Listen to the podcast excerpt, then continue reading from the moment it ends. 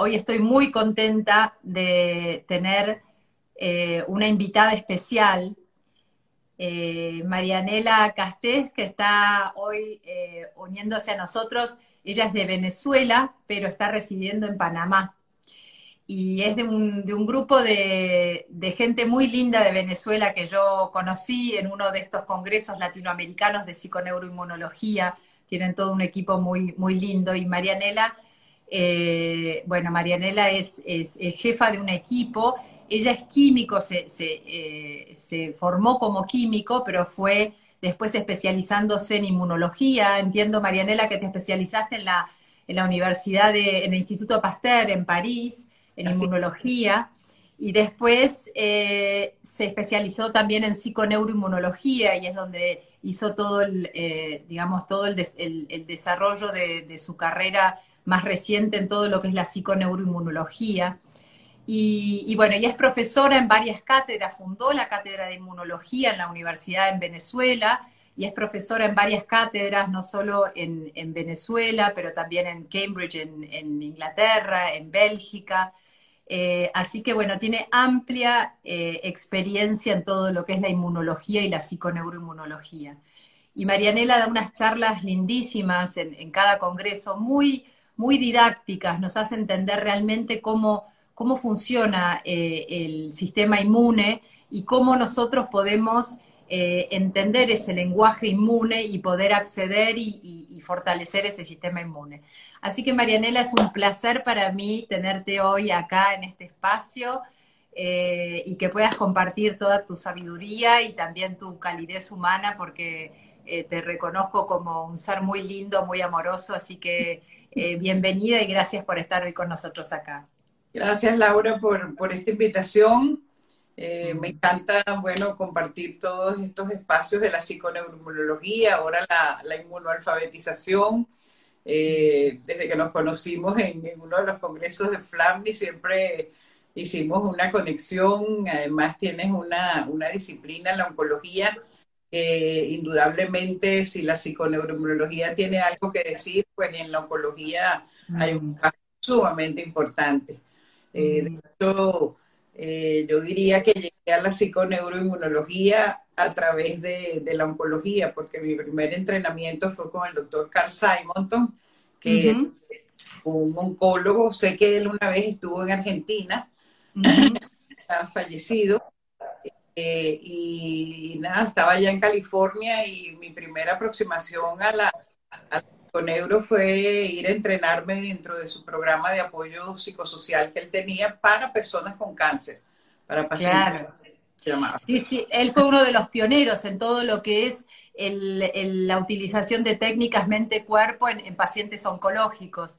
Yo tuve la suerte de, de, conocerlo también justo antes de que fallecieran en estos cursos que daban en California, eh, donde invitaba así a pacientes y a sus familiares, toda una, semana de inmersión, ¿no? Así muy, muy rico, sí, sí, sí. De hecho, el programa de apoyo psicosocial para enfermedades de alto riesgo, que así fue que lo llamamos eh, después, porque incluimos no solamente pacientes con cáncer, sino personas con otras enfermedades, está basado eh, originariamente en su y su programa ese que tenía. Yo fui a entrenarme con él y cuando regresé a Venezuela, pues este, conformamos un equipo y tres años estuvimos dando ese programa de apoyo psicosocial para personas con enfermedades de alto riesgo. Mira vos. Hicimos investigación de por qué realmente funcionaba.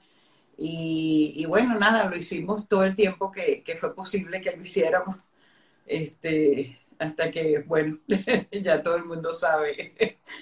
hasta, este, que, hasta que te fuiste de Venezuela o no? Sí, como, como ya un año antes ya, ya no podíamos porque, bueno, faltaba todo, etcétera. No quiero hablar de, sí, sí, sí. de las dolencias de país, pero bueno, lo pudimos hacer durante 23 años seguidos, no dejamos ni de dar programas de. Fue una experiencia eh, para nosotros enorme como, como profesionales de la salud y, también pues este, profundizamos nosotros mismos en la psiconeuroinmunología y en su aplicación clínica sobre todo. Claro. Claro. Marianela, y hoy eh, decidimos charlar de esto de la inmunoalfabetización. Contanos un poquito desde el comienzo, de qué quiere decir, qué implica, porque acá no es un término que usemos mucho y bueno, por ahí a partir de hoy empezaremos a, usarlo más. Así que contanos un poquito. en ninguna parte se usa todavía. ¿Es tu este, creación o no? Todo, todo, se va derivando de lo mismo, ¿no? Cuando yo empecé, bueno, claro, además soy inmunóloga, eh, y, me pareció, por ejemplo, que el curso del doctor Simon, que, que, bueno, era muy bueno, muy completo, pero me parecía que le hacía falta el toque de la inmunología. Este, probablemente por esa deformación profesional de que yo soy inmunóloga. Entonces, este, empecé como de una manera muy sencilla a dar unos talleres donde yo les explicaba a las personas cómo funcionaba el sistema inmunológico, cuáles eran sus células, lo que hacían, en dónde estaba y por supuesto la conexión que existía entre la mente y ese sistema inmunológico que es lo que le daba base a eso, que es la psiconeuroinmunología. Eh, yo considero que dentro de la, la tríada sistema nervioso central, sistema endocrino, el sistema inmunológico, el sistema inmunológico, que es nuestro sistema de defensa, que contra contra gérmenes ambientales y también contra células tumorales, pues jugaba un papel fundamental en todo lo que es la salud y la enfermedad. Y, empecé pues a, elaborar eh, un audio que, tiene más de, 20 años, pero que hoy en día está en el tapete, sobre todo por, por esta pandemia de, del coronavirus, tiene toda la vigencia. Y empezamos a estudiar además eh, científicamente por qué funcionaba esa, esa técnica de imaginación ya. Así que eso era pues bastante sencillo. Por supuesto, ya ahí lo que estábamos haciendo era inmunoalfabetización, pero no lo llamábamos así en ese momento. Y, y, a mí particularmente me empezó a sorprender lo importante que era para las personas recibir ese conocimiento, Laura. Yo veía a las personas llegar al taller mirando hacia abajo, eh, tristes, sobre todo las personas que, que tenían cáncer, ¿no? Este, miraban hacia el piso, este, apenas, tú sabes, con, una gran tristeza y un gran sufrimiento.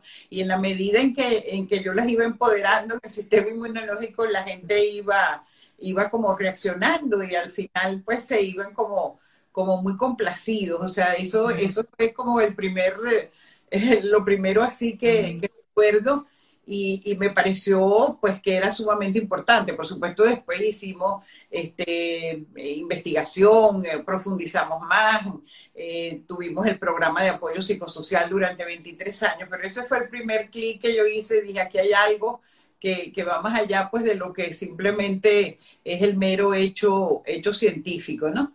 Entonces, bueno, igual estuve dando esos talleres en Venezuela por más de 25 años, los he dado en todas partes, en Argentina y en mm. casi toda Latinoamérica, y siempre es la misma respuesta. Entonces, eh, básicamente, eh, inmunoalfabetización es eh, dotar a las personas de ese conocimiento que tiene que ver con el sistema inmune, que además es un sistema inmune que está totalmente bajo nuestro control que es un sistema inmune que es, también tiene plasticidad, ¿ok? Que es un sistema inmune que, que depende de, de lo, del estrés, de cómo yo percibo el estrés, de cómo yo percibo el ambiente, de, de, que depende de muchas cosas, de mis pensamientos, de cómo manejo las emociones, de, de si, si, si, tengo satisfacción con la vida, de mis relaciones personales, de mi satisfacción con el trabajo hasta de, hasta de la espiritualidad. Entonces está como en el centro y cuando las personas empiezan a entender eso, empiezan a hacer profundas pues reflexiones, es como una mirada interior, porque entonces tú dices, eh, tú sabes, tienes un problema en un momento dado y tú tienes siempre dos alternativas y, y entonces puedes pensar y observar y decir, ¿esta ayudará a mi sistema inmunológico o no? Entonces empieza ese, ese, ese, ese insight que, te permite pues decidir, mira, esto realmente no es tan importante, lo más importante es que yo cuide a mi sistema inmunológico. En estos momentos de la pandemia transversal, esto es fundamental. O sea, yo siento que, que realmente el planeta ahorita es casi un laboratorio mundial de, de investigación en esto, porque eh, las personas que, que, que, que van a, que, que, pueden percibir esto como, como casi una oportunidad para crecer, para cambiar, que están dispuestos a hacer la mirada interior, que están dispuestos a, a, a, repensar su sentido de la vida, que tiene que cambiar, porque si todo cambió, pues no podemos quedarnos nosotros anclados pensando y viviendo como vivíamos el año pasado o hace 10 meses. Entonces, eh, es un, eh, ese, ese básicamente es el planteamiento y por eso lo he llamado, es un movimiento, lo que yo pretendo, muy, muy a lo mejor pareciera que es como un sueño muy grande, pero bueno, todos los sueños empiezan por algo pequeño, mm. es crear este movimiento de inmunoalfabetización y para eso pues tengo un portal que, que también estamos, que, que, mm. que elaboramos justo un mes antes, dos meses antes de la pandemia. Mira vos, sabés que me, me, parece muy interesante esto que dices, porque inmunoalfabetización, ¿no? Es, es como el ABC de la, de la, inmunología, eso a mí me suena eso, ¿no? Y es el, el cuando, cuando, cuando aprendemos y tenemos esa información, me vino la imagen de que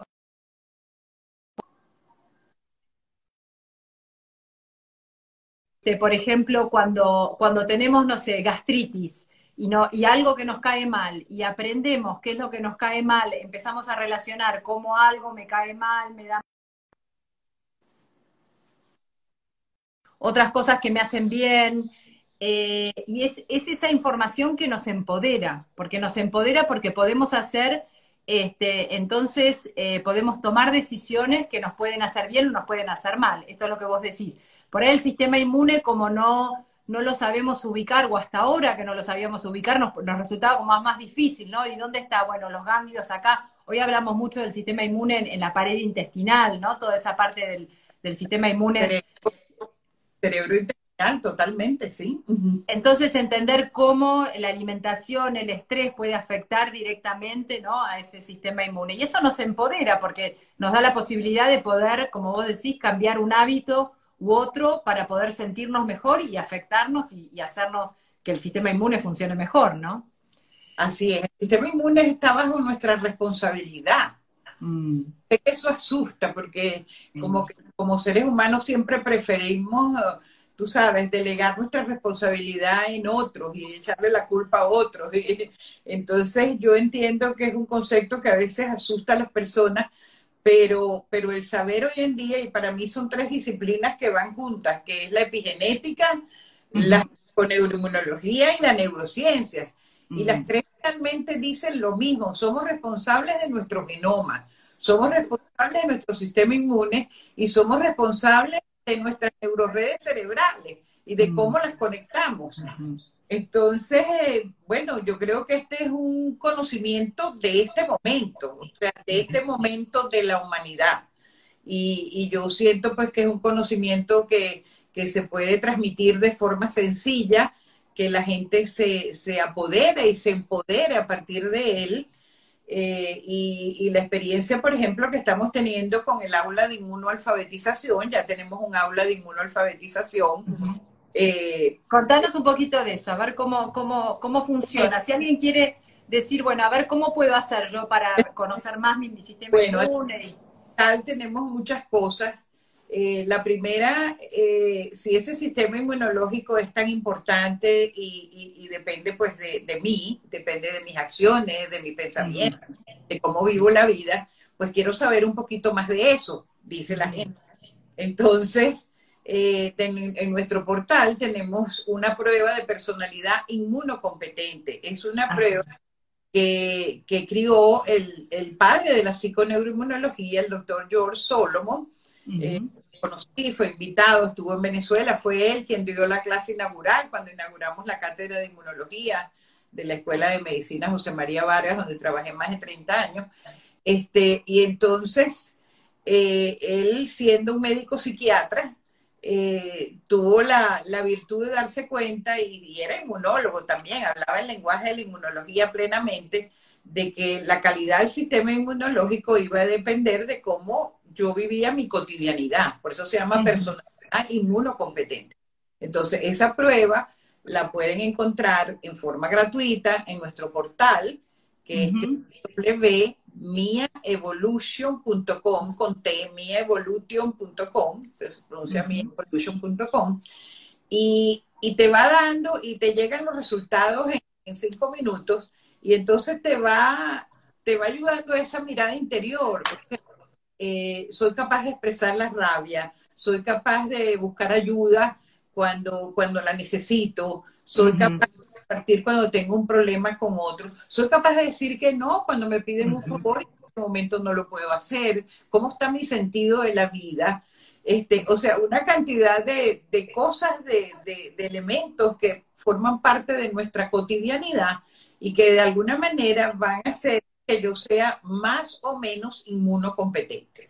Entonces, tres, eh, son 12 preguntas muy sencillas y son tres, eh, tres rangos. O soy muy inmunocompetente o medianamente inmunocompetente o soy baja inmunocompetente. La gente la hace, nos escriben cosas increíbles. Tiene razón, yo no soy competente, ¿qué puedo hacer? Entonces, bueno, después viene el aula de inmunoalfabetización. Son tres, videos que, grabé cada módulo uno está dedicado a la respuesta inmune, por supuesto, todo la respuesta inmune, las células, dónde están, eh, todo eso que tú decías, dónde está el sistema inmune, por dónde entran los gérmenes, etcétera. Eh, otro, y está dedicado pues entonces ahora sí a ir paso a paso con las preguntas de la, de la prueba de personalidad inmunocompetente. Otro módulo dedicado al estrés. Y podemos afrontar correctamente este, modos de afrontamiento del estrés, otro está dedicado a la epigenética, pero muy, yo sé que el tema de la genética no es fácil, pero bueno, está explicado paso a paso, de la manera más sencilla, hasta con, con juegos que he hecho para que se explique bien lo que es la cadena del ADN y todo eso. Y estoy, segura, estoy segura que son muy claros porque siempre tus videos son muy claros, muy didácticos. y finalmente, pues uno dedicado a neurociencias y cómo construir neuroredes para la salud y poder desconectar neuroredes para la enfermedad. Entonces, mm. pues las personas lo están haciendo en estos, en estos momentos. Ya tenemos personas de 23 países. Eh, yo soy como tú, pues cuando veo gente de distintos países, eso me encanta. Porque tengo, está llegando, era parte de mi sueño llegar al mayor número de gente posible y en distintos países. Y ahora todas estas tecnologías. Ese, ese curso además tiene la particularidad que un profesional de la salud acompaña a las personas durante todo el mes, ¿ok? Entonces, a través de una casa privada de Facebook, la gente pues puede escribir lo que está sintiendo, lo que no entiende, eh, su, su, historia. Eh, bueno, ha sido una experiencia particularmente en estos momentos de confinamiento extraordinario. La gente llega es que no me puedo parar de la cama, es que estoy deprimida, es que no he vuelto a reír, es que, es que vivo ansiosa y, deprimida, o gente con enfermedades, hemos tenido muchas personas con, por supuesto, que también lo han hecho, y, realmente después los testimonios que dan son, son, son extraordinarios y por eso me siento de verdad muy, muy agradecida. Mm. Qué bueno, qué bueno, Marianela. Este, sí, la verdad es que nosotros estuvimos hablando acá en, diferentes vivos, ¿no? Cómo, cómo eh, todo nos afecta al, sistema inmune, ¿no? Pero fundamentalmente el tema de eh, nuestras dinámicas de pensamientos y cómo, cómo lidiamos con las emociones, ¿no? Esto que vos decías, el poder decir que no, el poder eh, reconocer nuestras necesidades, lo, lo, que necesitamos, ¿no? Y poder este, tratar de, tomar decisiones para ir satisfaciendo nuestras necesidades básicas, que son, eh, que, para cada uno, no las básicas, nuestras necesidades propias, ¿no? que, para cada uno pueden ser diferentes. Y cómo eso realmente hoy la, la, psiconeuroinmunología este, confirma cómo eh, afecta realmente al sistema inmune, ¿no? Totalmente. Dime, dime. No, no, no, sí querías contar contar alguna experiencia de algo por ahí que se, tocó, se, te, se te viene a la mente de alguna experiencia que han tenido con esto del, de la inmunoalfabetización o, o algún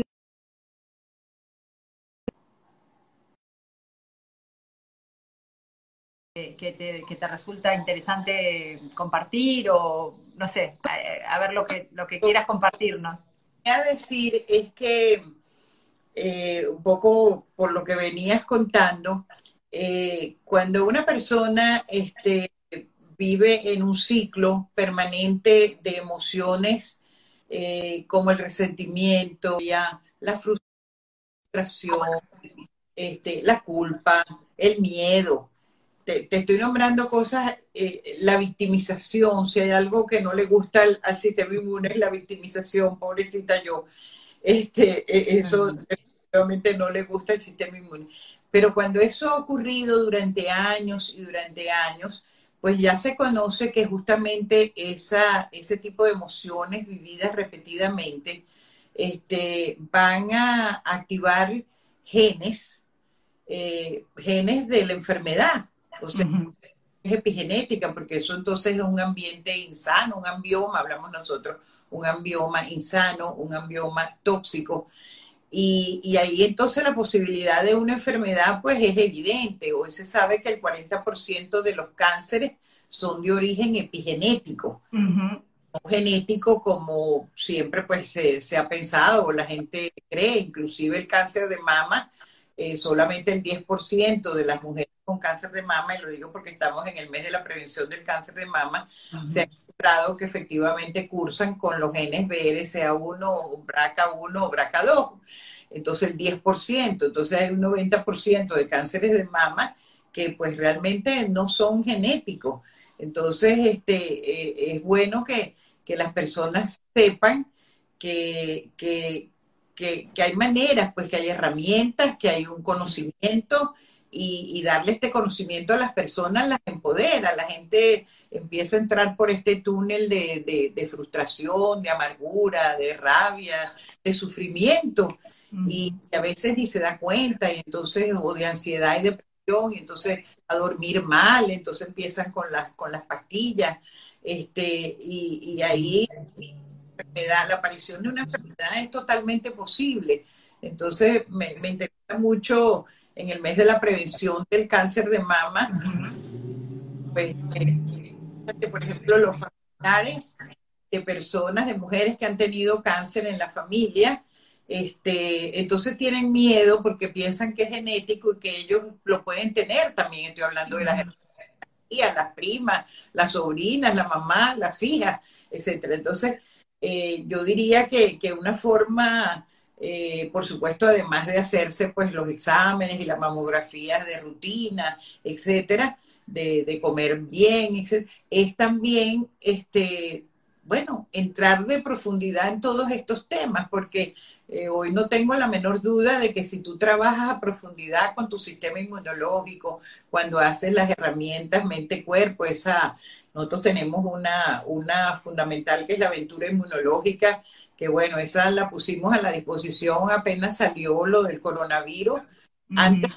la OMS decretara que era una pandemia, ya, ya la pusimos gratis totalmente en el en el, en el portal, por favor la pueden bajar, se llama la aventura inmunológica, entran al, portal, al portal buscan una etiqueta eh, que se llama recursos, que se llama COVID, y de allí la bajan directamente a su, como MP3 a su, a su celular. Antes era unos CD, empezó por, por un cassette. Claro.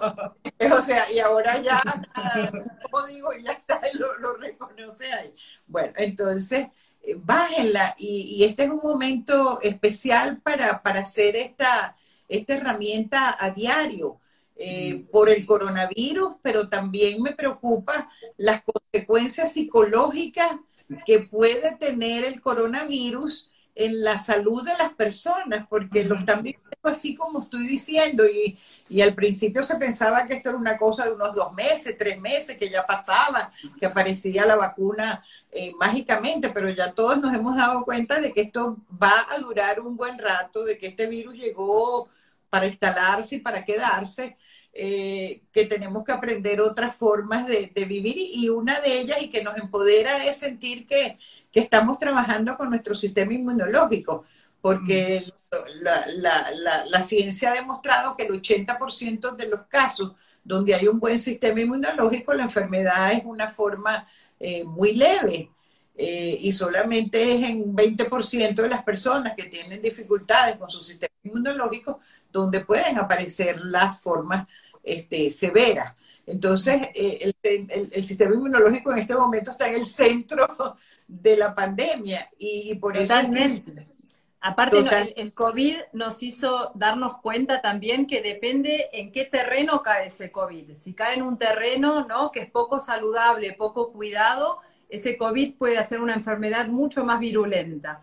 Pero si cae en un terreno cuidado, ¿no? De una persona que se alimenta bien, que hace ejercicio, que duerme bien, pero que además hace técnicas antiestrés, ¿no? Que hace visualizaciones, que hace meditaciones, ese COVID puede pasar como una, una enfermedad asintomática, ¿no?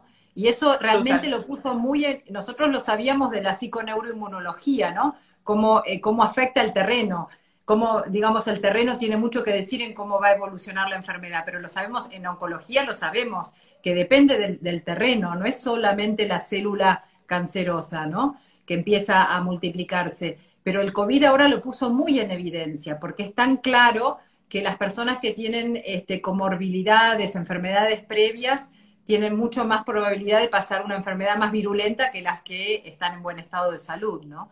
Creo que, el COVID en, eso nos está ayudando a hacer un cambio de paradigma en la medicina también, para empezar a pensar la medicina no solo como eh, que el problema está en el virus que nos ataca, sino también está en cómo nosotros nos cuidamos y cómo estamos fuertes o no para defendernos del virus o de lo que sea, ¿no? Por eso te digo que si ahorita tiene relevancia en estos momentos, el movimiento de alfabetización es en este momento, porque es tal cual y además... Eh, eh, todo lo que tiene que ver con el COVID, el sistema inmune está en el centro, está en el centro de educación, está en el centro en los tratamientos cuando se utilizan sueros de pacientes que han producido anticuerpos. Está en el centro de lo que tú decías, la gente que tiene su sistema inmunológico bien, pues tiene una, o sea, que está en el centro de todo. Entonces, la gente tiene que saber de su sistema inmunológico, sus células, cómo, cómo pensar en ellas, cómo imaginarlas, cómo activarlas y la ciencia ha demostrado también que efectivamente cuando uno imagina y hace estos ejercicios, realmente eso tiene un efecto biológico medible y demostrable. Sí, sí, sí, sí, Una paciente me decía que, que contara un, una, algún caso especial y tuvimos una paciente que realmente pues en ese momento tenía quizás tres meses de, de vida, tenía un cáncer de larga data, pero ya había llegado el momento que, que le habían hecho todas las quimioterapias habidas y por haber, estaba totalmente invadida, etcétera. Y, ya su médico pues le había dicho que ya había muy poco que hacer. En ese momento ella fue al taller de eso que daba en Venezuela y, se acercó y, me dijo que le, que le gustaría, pues hizo el programa de apoyo, pero después, bueno, nos conectamos de, de, alma a alma, por decirlo de alguna manera, y yo decidí ayudarle en forma personal. Y esto está como un testimonio en mi libro que se llama Inmunoalfabetízate y toma el control de tu salud, que yo creo que se consigue en Argentina, en las librerías allá. Y, y ella, Margarita, que estaba tres meses para morirse, vivió siete años, siete, con buena calidad de salud. Y, y, la primera impresión mía enorme es cuando, cuando un día estamos haciendo el ejercicio de visualización, pero para el cáncer, y ella me dice, eh, Marianela, mis linfocitos me están informando que ya yo no tengo nada en el pulmón, porque estaba, mm. tenía múltiples metástasis. Y yo, bueno, imagínate, una cosa es leerlo en los libros y otra cosa tener una persona delante que, que te da ese... Entonces, bueno, yo me quedé como, como que no pasaba nada y era lo más normal del mundo, pero al día siguiente ella se fue a hacer eh, bueno, me, di, me dijo, ¿qué hago? Le digo, bueno, es una radiografía. Y es que efectivamente no tenía absolutamente nada en el pulmón. El, el, técnico radiólogo le dice, ¿y usted por qué se vino a hacer esta radiografía? ¿Tiene algún síntoma, algún malestar? No, no, no, es que yo tengo una metástasis en el pulmón. El muchacho, bueno, se puso las manos en la cabeza y dijo, déjeme volvérsela a hacer. Y estaba pues, no tenía nada. Entonces, bueno, e, ese feedback para ella fue tan importante que, que dijo, bueno, yo, yo realmente pues puedo con esto. Y, donde tú ves el, el clic que tú haces cuando, cuando poderas, o sea, ella realmente hablaba con su sistema inmunológico. A mí me encanta una definición de Candice Pert, que fue una neurocientífica que también fallecida, y ella decía que, que, que a través de la imaginación guiada es otra forma de entrar en el organismo y de, y de modificar eh, reacciones bioquímicas en el, en el cuerpo. Y entonces eso lo decía, ella fue candidata a Premio Nobel de Medicina. Claro, porque ella, ella hablaba de las moléculas de la emoción. Claro, que las moléculas de la emoción que... Te diga que tú puedes modificar eh, mm. parámetros biológicos dentro de tu cuerpo, tú dices, o sea, todas fueron como cosas fundamentales y es absolutamente cierto, eso se puede hacer. Sí, creo que es eh, a partir del trabajo de Candice Pert que hicieron eh, esa, esa, todas esas imágenes en esta película eh, ¿Y tú qué sabes? en What the Bleep, que hicieron las moléculas de la emoción, ¿no? Como los muñequitos de colores y la, la, rabia roja y el azul que era el, bueno y entonces y cómo funcionaban adentro del, del organismo, ¿no? O efectivamente en esa, en esa película. Yo alguna vez tuve la oportunidad de hacer algún curso con ella, era una mujer extraordinaria. Este, y creo que la, la neurociencia cambió pues a partir de ella, o sea, ella, ella, incidió profundamente en, el nuevo paradigma de, de la neurociencia, ¿no? Mm. Entonces, bueno, todo eso no, nos lleva a pensar, oye, que, que nosotros ahorita una de las cosas que, menos le ha gustado a la humanidad es la pérdida del control, porque somos unos controladores compulsivos y queremos todo. El coronavirus llegó para decir, mira, ¿sabes qué? No controlas absolutamente nada. Pero entonces yo le digo a las personas y a través de estos videos y todo, pero sí tenemos control sobre lo que sí podemos tener control. Tenemos control sobre nuestro sistema inmune, mm. tenemos control sobre nuestros genes, sí tenemos mm. control sobre cómo vamos a organizar nuestras neuroredes cerebrales o las organizamos para la salud o las organizamos para la enfermedad. Eh, creo que, que, esta, que esta pandemia nos ha llevado por algunas fases. La primera fue de miedo y era normal que tuviéramos miedo, pánico, se presentaron muchos casos de pánico y todavía se siguen presentando menos pero fue miedo. Pero tenemos ahora que transitar a una fase de aprendizaje y finalmente de crecimiento. Totalmente. Tenemos entonces la fase de aprendizaje, bueno, vamos a ver que, cómo puedo yo llevar mi rutina, qué cosas todavía puedo hacer, cuáles no puedo hacer, cuáles tengo que modificar, ese es el aprendizaje. Pero ya la de crecimiento es, bueno, ¿cuál es mi rol en todo esto? ¿Cómo puedo yo ayudar? ¿Qué puedo hacer?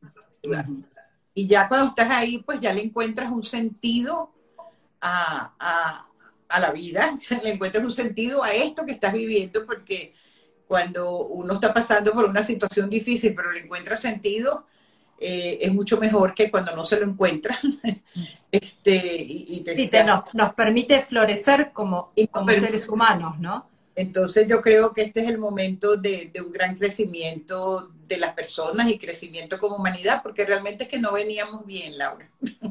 Me gusta, no, me encanta lo que estás diciendo, Marianela, porque yo, yo este, siempre, bueno, y, compartí que también acá en estos vivos, que, yo veo el, el, COVID, a ver, hay gente que me dice, ¿cómo decís esto? O que no comparten, pero digo el COVID realmente como un gran catalizador, ¿no? Como, como algo que nos vino a acelerar un proceso porque no estábamos bien y que necesitábamos mejorar un montón de situaciones de cómo estábamos viviendo.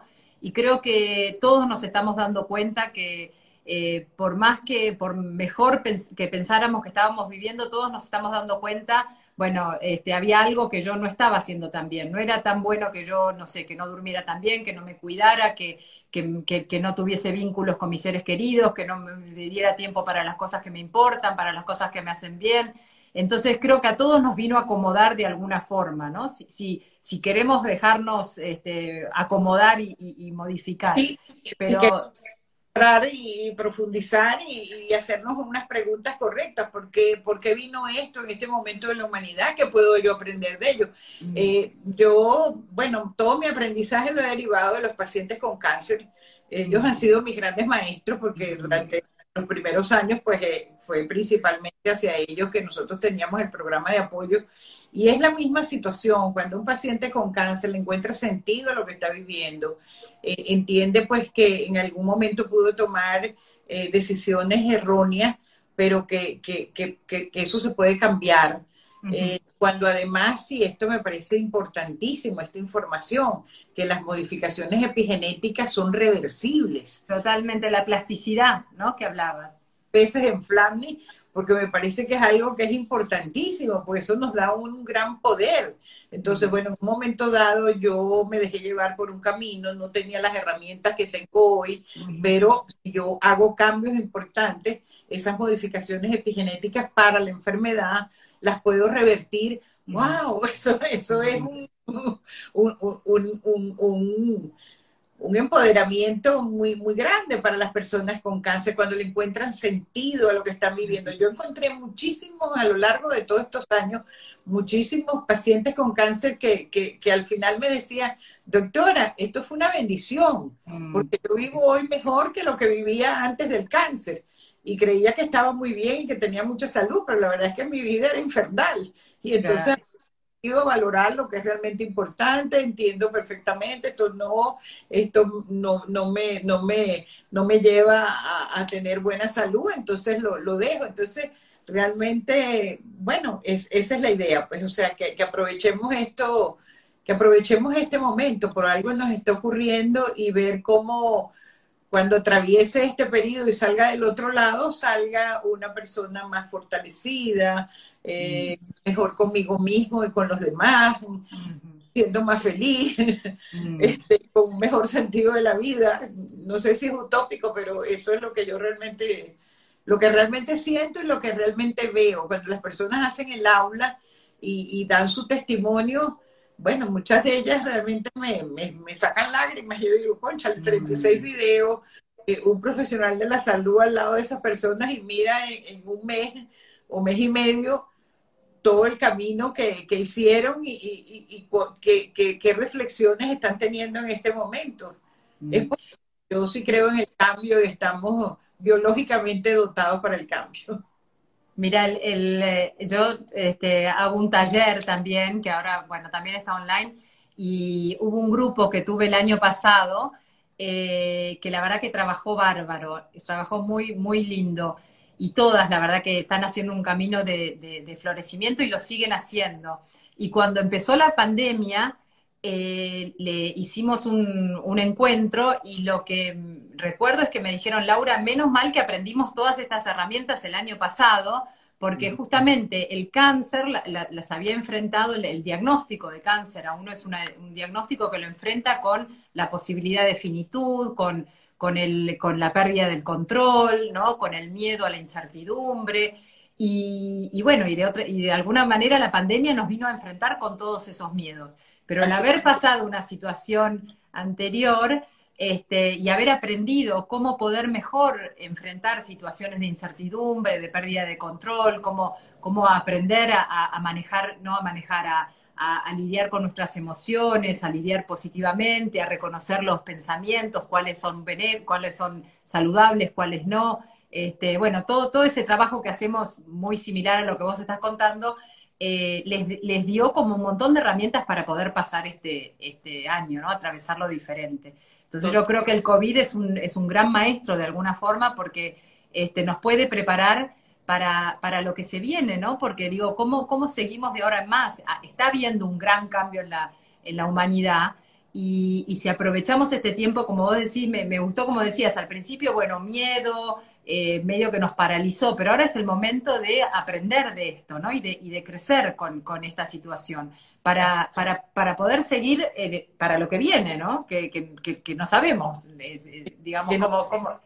Sí están, hasta en términos educativos, las universidades no saben hoy en día cuál es el profesional que tienen que preparar para dentro de 15 años. Totalmente. este, bueno, entonces nos tiene que, encontrar con, por lo menos con herramientas que, que nos permitan pues este, atravesar este periodo con salud, porque de eso se trata. Mm.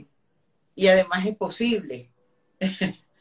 Totalmente, totalmente. Y había una cosa más que me gustaría comentar, porque vos hablabas al principio como ya sabemos que, bueno, por lo menos en el cáncer es, es un solo un 10, 5, 10% que son, digamos, están eh, relacionados a genes defectuosos, a genes hereditarios eh, defectuosos pero que el, 90% realmente viene por, tiene más que ver con, la epigenética, con la forma en que estamos viviendo.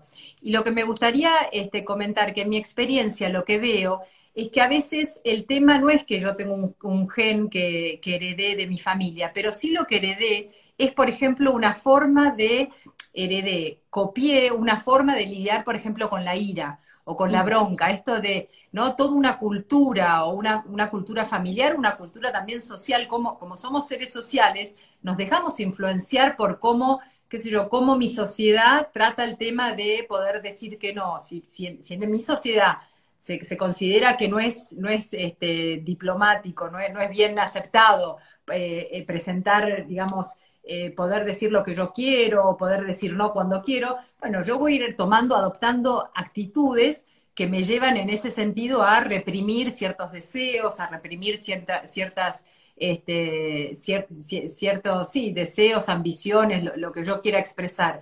Y eso, y eso sí se hereda. Entonces lo que vemos que por ahí en una familia, por lo menos en mi experiencia lo he visto, ¿no? En una familia hay varias personas con cáncer, pero porque tienen una forma de lidiar con las emociones que, es lo negativo, ¿no? Y no es un gen defectuoso, sino una forma de, vivir, digamos. Además lo aprendieron desde niños, o sea, nosotros también tenemos un diplomado de psiconeuroinmunología y eso se discute una y otra vez y ellos presentan casos.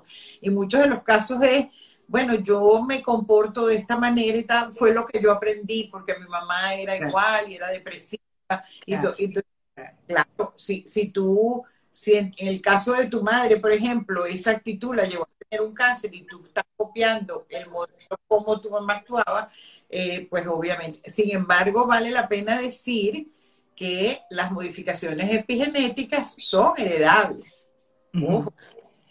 También eso sí, son heredables y se conocen ya los mecanismos por los cuales son, son modificables en, la, en, la, en, la, en la descendencia, o sea, si una persona, pero las modificaciones epigenéticas son heredables, no se heredan como a través de las bases del, del ácido desoxirribonucleico, pero esas modificaciones epigenéticas que básicamente son metilaciones a nivel de las proteínas que recubren el, el, ADN o modificaciones directamente en las bases nitrogenadas del ADN, por ejemplo en la citosina, esas son heredables. Entonces, yo, en general... País Venezuela escribió un artículo, estamos este, eh, creando generaciones genéticas para la violencia, por ejemplo.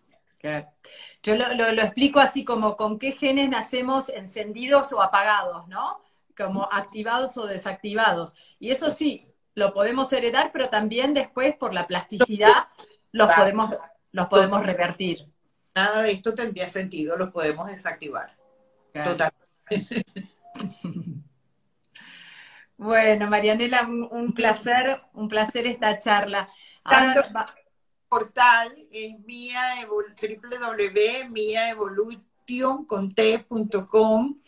eh, por allí los esperamos. Este mes tenemos un aula muy especial porque es el mes de prevención del, cáncer de mama.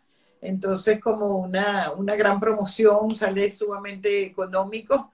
Este, metas en el portal, hay muchos videos, hay mucha información del movimiento de inmunoalfabetización. Los invito a hacer la prueba de personalidad inmunocompetente. Los invito a bajar la aventura inmunológica eh, tengo dos, la aventura inmunológica para, fortalecer el sistema inmune, pero también construí una en estos tiempos para personas que ya tienen síntomas del COVID.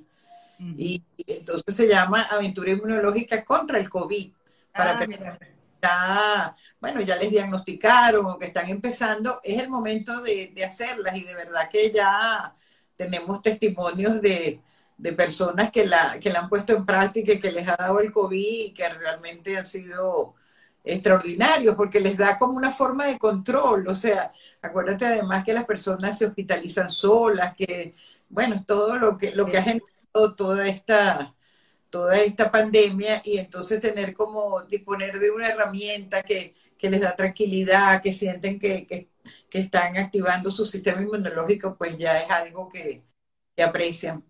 por lo menos. Buenísimo. Bueno, te agradezco muchísimo, Marianela, porque nos dejaste con un montón de herramientas.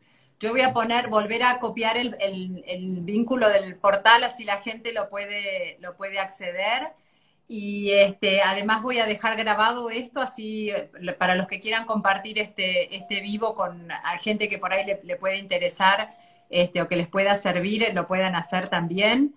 Eh, así que te agradezco muchísimo por tu, por tu generosidad, por todo lo que, lo que compartiste y creo que, van a que son herramientas todas muy, muy útiles y que pueden ayudar a, mucha gente a, a, empezar este camino de la inmunoalfabetización. Así que este, te, agradezco, te agradezco muchísimo. Lógico, acuérdate que yo siempre me despido con mi abrazo inmunológico. Ah. es un abrazo que se da con conciencia, que realmente lo das con afecto, pensando en, el sistema inmunológico de la otra persona que, esté activado. Entonces, bueno, recibo mi abrazo inmunológico y uno muy grande y muy especial para ti. Mm, gracias, Marianela, gracias. Te agradezco. ¿Se puede hacer el, el autoabrazo inmunológico también? Totalmente, porque antes yo decía que la gente se abrazara porque la piel tiene todas las células del sistema inmune. Entonces, mm haces esto, bueno, ya te estás acariciando, te estás apreciando, te estás apreciando a ti, en este momento lo estoy haciendo hacia ti también, entonces no tengo la menor duda de que eso está funcionando. Totalmente, te mando mi abrazo inmunológico también. que han estado siguiéndonos, reciban mi abrazo inmunológico muy especial para todos. Y para todos. Bueno, gracias Marianela, un placer. Que sigas muy bien. Gracias, igualmente.